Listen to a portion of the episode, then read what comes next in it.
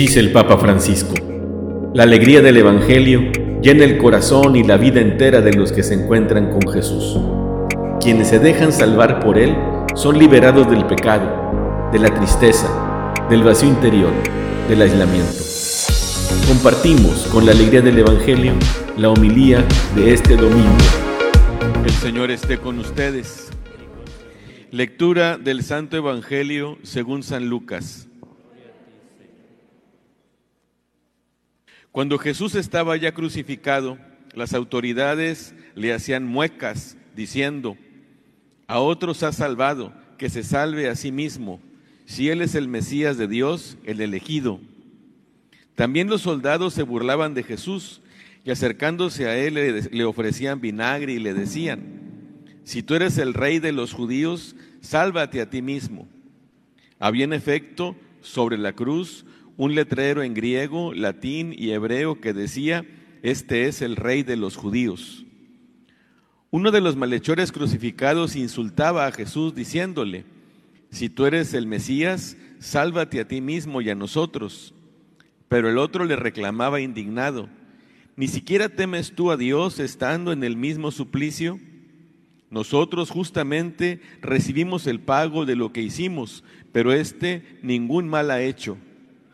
Y le decía a Jesús, Señor, cuando llegues a tu reino, acuérdate de mí. Jesús le respondió, yo te aseguro que hoy estarás conmigo en el paraíso. Palabra del Señor.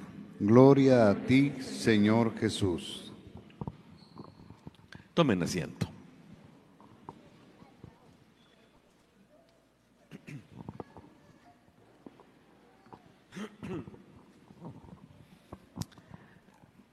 Aunque Jesús hablaba frecuentemente acerca del reino y en algunas ocasiones lo quisieron hacer rey y él se escapaba. Era difícil que viendo a Jesús alguien pensara en un rey, porque no responde de ninguna manera a los estereotipos, a las imágenes, a las ideas que tenemos de un rey. Jesús era un laico. Jesús tenía como oficio el ser carpintero. Había sido criado en un pequeño pueblito de Galilea. Optó por un ministerio de rabino itinerante. Llamó como discípulos a pescadores, a gente sencilla. Se acercaba a los pobres, a los pecadores, autoridades eh, religiosas, políticas. Por eso era difícil pensar en Jesús como en un rey. Por medio de él fueron creadas todas las cosas, las visibles y las invisibles. Y él sostiene con su poder todas las leyes del universo. Él es el Hijo de Dios, es el Rey del universo. Pero además, en esta fiesta se nos ha proclamado un evangelio que contradice aún más al estereotipo de un rey. Aunque todavía no es coronado como rey de Inglaterra, Carlos, siempre lo vemos bien vestidito, con trajes muy finos. Toda la gente le hace reverencia tiene un trato especial. En cambio, al Rey del universo que hoy celebramos, el Evangelio nos lo presenta pues no bien vestido, con traje de rey, sino desnudo. Y en vez de una corona de oro, trae ceñida una corona de espinas. Y en lugar de reinar desde un trono, está clavado en un madero. Y no está en un palacio, está en la interperie, en un cerro, en el Calvario, junto con otros dos malhechores. Y no solamente eso, sino que en vez de recibir honores, pleitesías, tratos especiales, la gente, las autoridades, los soldados, incluso su compañero de suplicio, uno de los malhechores, se burlan de Jesús, le hacen muecas, lo insultan, lo retan. Ándale, si en verdad eres el rey de los judíos, bájate, sálvate, has salvado a otros, sálvate a ti mismo. Y el mismo ladrón le dice, sálvate a ti y también sálvanos a nosotros. Estaba de veras Jesús en una situación de total precariedad, despojado de todo poder. Y a la conversación que tiene con el buen ladrón, al que conocemos como el buen ladrón, es una conversación bellísima. Porque lo que estaba viendo ese hombre junto a sí, era eso lo que nos describe el Evangelio el día de hoy. Y sin embargo, él se nos presenta como un modelo, porque hace una verdadera profesión de fe porque no reconoce a Jesús como un rey temporal, no lo reconoce como un Mesías liberador político o como un elegido para establecer un nuevo orden de cosas en el mundo. Le dice, y esto es muy fuerte, le dice al otro ladrón, ¿no temes tú a Dios incluso sufriendo el mismo suplicio? no reconoce a Jesús solamente como rey, sino como Dios. Y un Dios que está padeciendo esa ignominia. Es un Dios que estando en la cruz va a salvarse y va a salvarnos, no de una manera circunstancial y por la urgencia de salvarse de la cruz, sino que va a ofrecer una salvación eterna y esto el mismo ladrón lo dice. Acuérdate de mí cuando estés en tu reino. Porque además él sabía que los tres iban a morir. Jesús y los dos ladrones. ¿A qué reino se, refería ese ladrón? Ese ladrón no estaba refiriéndose a un reino temporal, político, económico. Estaba descubriendo en Jesús que era el rey de un reino eterno, un reino que no se acaba, un reino que dura para siempre.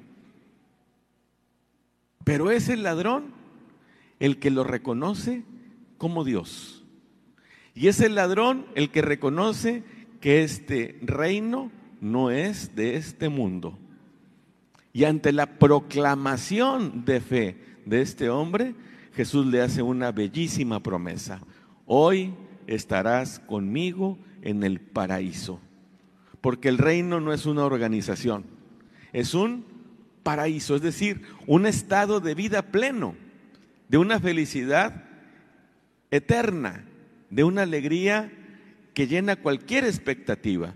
Es el verdadero paraíso, no es ni siquiera el paraíso del libro del Génesis, de donde fueron corridos nuestros padres por el, nuestros primeros padres por el pecado. Es un reino que es un paraíso que dura para siempre.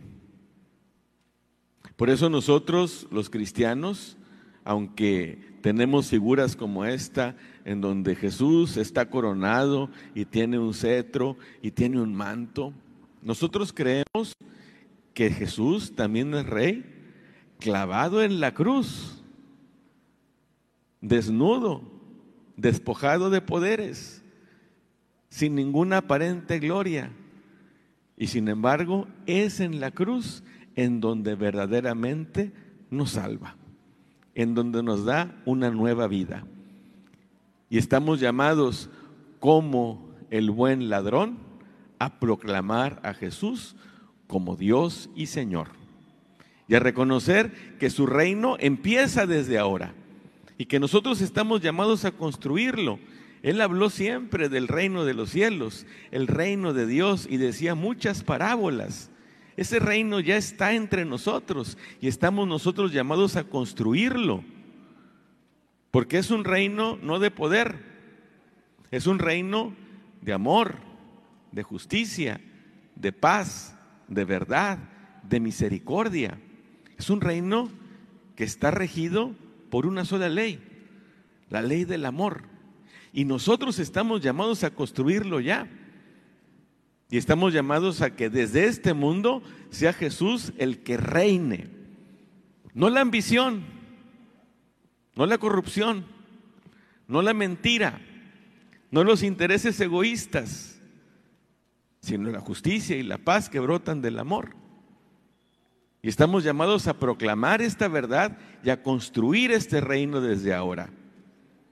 Pero también reconocer a Cristo como nuestro Rey, que clavado en la cruz nos da la salvación, es recordar y proclamar que el reino definitivo está más allá de esta vida. Que nosotros aquí estamos de paso. Que la plenitud del ser humano está más allá del tiempo y del espacio. Y que esperamos los cristianos un reino nuevo, una tierra nueva, en donde reine para siempre el verdadero amor. Y nosotros hacia allá vamos. El buen ladrón nos ayuda a vincularnos con Jesús de un modo íntimo, de un modo profundo, desde la fe. Qué ejemplo tan feo, en cambio, el de las autoridades, el de los soldados, el del mal ladrón, que tenían una idea completamente errónea de lo que es el reino de Dios y de lo que es el mismo Dios. Y está en contradicción con todo aquello que nosotros proclamamos. Así que, hermanos, hermanas, pues vamos a proclamar en este último domingo del tiempo ordinario del año litúrgico, vamos a proclamar a Jesús como nuestro Rey y que Él verdaderamente vaya reinando en nuestros corazones. Y que este reinar de Jesús en nuestra vida se traduzca en la construcción de un reino desde aquí en la tierra que tenga su plenitud en el cielo.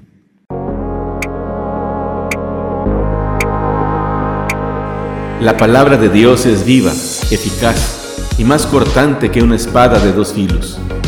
Ella penetra hasta dividir alma y espíritu, articulaciones y médulas, y discierne las intenciones y pensamientos del corazón. Dios nos bendiga a todos.